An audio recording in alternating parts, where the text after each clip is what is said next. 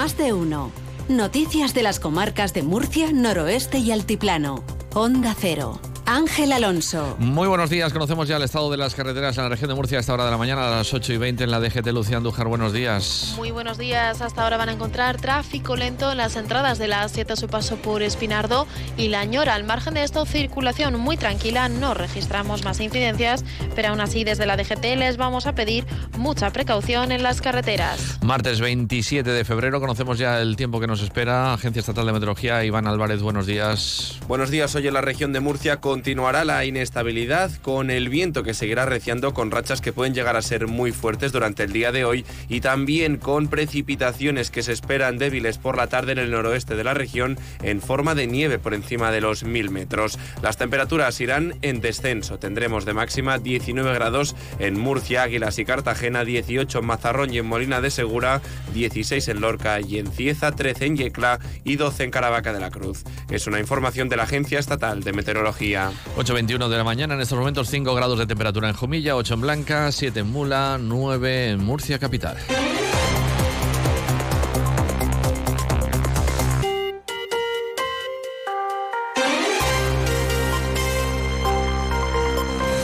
Los servicios de emergencia no han podido hacer nada por salvar la vida de un hombre de 67 años de edad que fallecía al caer por un desnivel en un paraje cercano al polígono industrial de Alguazas. El teléfono de emergencias 112 recibía la llamada de una persona que lo encontró. Decía que estaba en el fondo de un barranco de unos 20 metros de profundidad y que parecía estar muerto.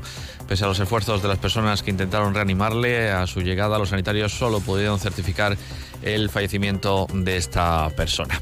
Una adolescente ha sido atropellada en la pedanía murciana de Los Garres y el conductor se ha dado la fuga. Ocurrió sobre las 7 de la tarde. La joven de 13 años de edad fue embestida por el turismo que se dio a la fuga en dirección Algezares. A consecuencia del golpe, la menor quedó sangrando por la cabeza y con un brazo inmovilizado a causa del fuerte impacto.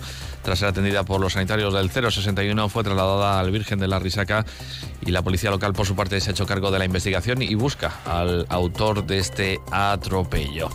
Hablamos ahora de la Policía Nacional que ha detenido a nueve personas residentes en Alcantarilla. Presuntamente se lucraban mediante la solicitud de microcréditos utilizando los datos de terceras personas tras obtenerlos mediante métodos fraudulentos, principalmente a través de Internet. Una investigación desarrollada por agentes especializados permitió localizar a 26 personas en diferentes puntos del territorio nacional que denunciaron que habían sido utilizados sus datos personales de manera fraudulenta para solicitar microcréditos que oscilaban entre los 100 y los 1.000 euros. La investigación continúa abierta para tratar de localizar a todos los perjudicados.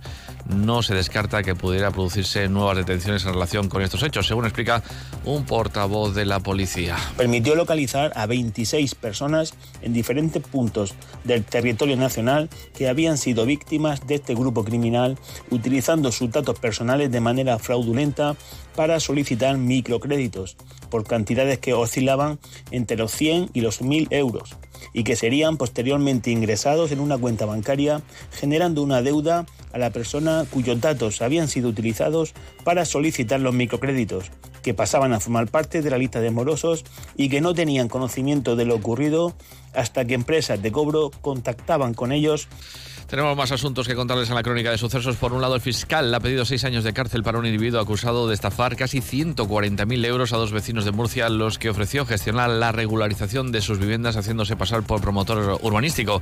Los hechos se remontan a 2017, cuando el acusado se presentó como promotor urbanístico a dos propietarios de viviendas de la urbanización El Valle del Sol, en la pedanía murciana de Gea y Trullols que tenían problemas para la regularización de sus respectivas viviendas. La Fiscalía sostiene en su escrito que el acusado desvió en su propio beneficio las entregas a cuenta que demandaba a sus víctimas para costear los gastos y su propio trabajo.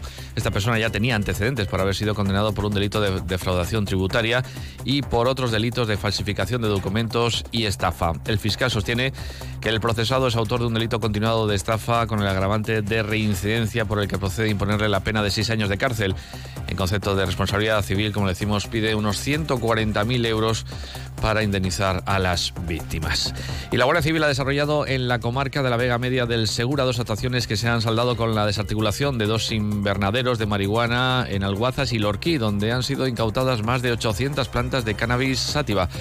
Eh, en sendas actuaciones, la Guardia Civil ha aprendido un total de 853 plantas, así como abundantes materiales como focos halógenos, ventiladores, extractores de aire y todo lo necesario para este tipo de plantaciones. Una portavoz de la Guardia Civil explicaba más detalles. En Alguazas la actuación se inició cuando la Guardia Civil recibió el aviso del incendio de una vivienda conectada fraudulentamente a la red eléctrica.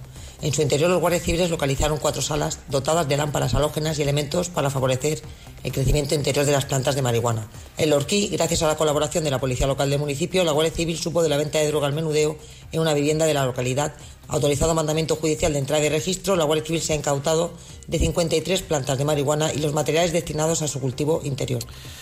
8.26 minutos de la mañana, la concejala socialista en el Ayuntamiento de Murcia, Regina Sarría, ha exigido al Gobierno Municipal de los Populares que comiencen los trámites para construir de una vez el Centro de Mayores de Algezares y continúa así el trabajo que hizo el anterior equipo de Gobierno Socialista.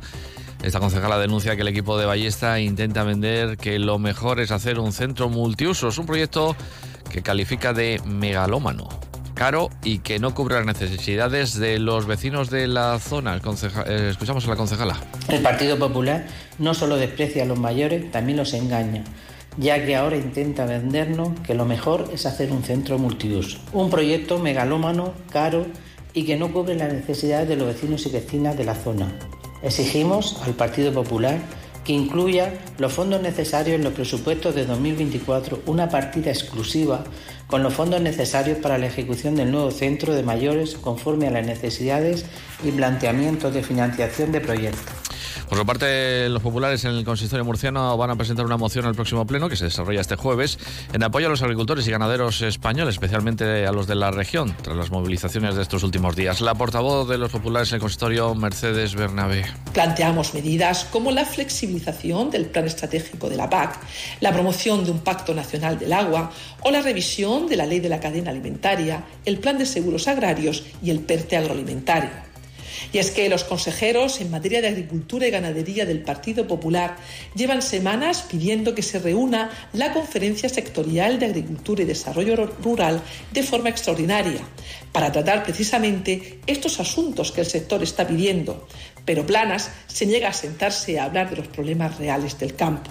Hablando de agricultura, Sara Rubira, la consejera, ha visitado la instalación fotovoltaica que mejorará energéticamente la comunidad de regantes de El Porvenir. El gobierno regional ha invertido más de 88.000 euros en obras de mejora de estas comunidades de regante, tanto la del Porvenir como la Huerta de Abajo y Sahués en Avanilla. Se trata de dos actuaciones que acaban de finalizar con las que ha mejorado la eficiencia en los regadíos de la zona, la consejera. Eh, para esta obra en particular eh, se ha destinado más de 40.000 euros y bueno, pues va a beneficiar a 1.850 pues, hectáreas que tiene la comunidad de regantes del porvenir y uno en, ahorro ¿no? de los bolsillos de más de 1.300 eh, comuneros. Después de esta obra, pues vamos también a visitar unas compuertas ¿no? que también se han sustituido en la comunidad de regantes de la Huerta de Abajo y Sagüez, más de 48.000 euros. Hablamos de la calidad del aire porque la unidad móvil de la red de calidad del aire en la región de Murcia va a realizar este año mediciones en cinco municipios más que el pasado año. Mediciones que arrancaron este mes en Ricote y continuarán en las Torres de Cotillas. El consejero de Medio Ambiente Juan María Vázquez, ha visitado el Centro Comarcal de Agentes Medioambientales de Sierra y Valle de Ricote, donde ha permanecido durante este mes la unidad móvil de la red de calidad del aire.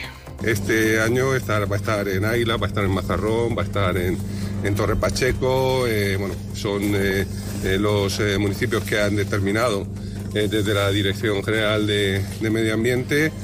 por supuesto, no en aquellos que ya tenemos estaciones fijas sino en, todos aquellos en los que desde la Dirección General de, Medio Ambiente eh, determinan como puntos sensibles.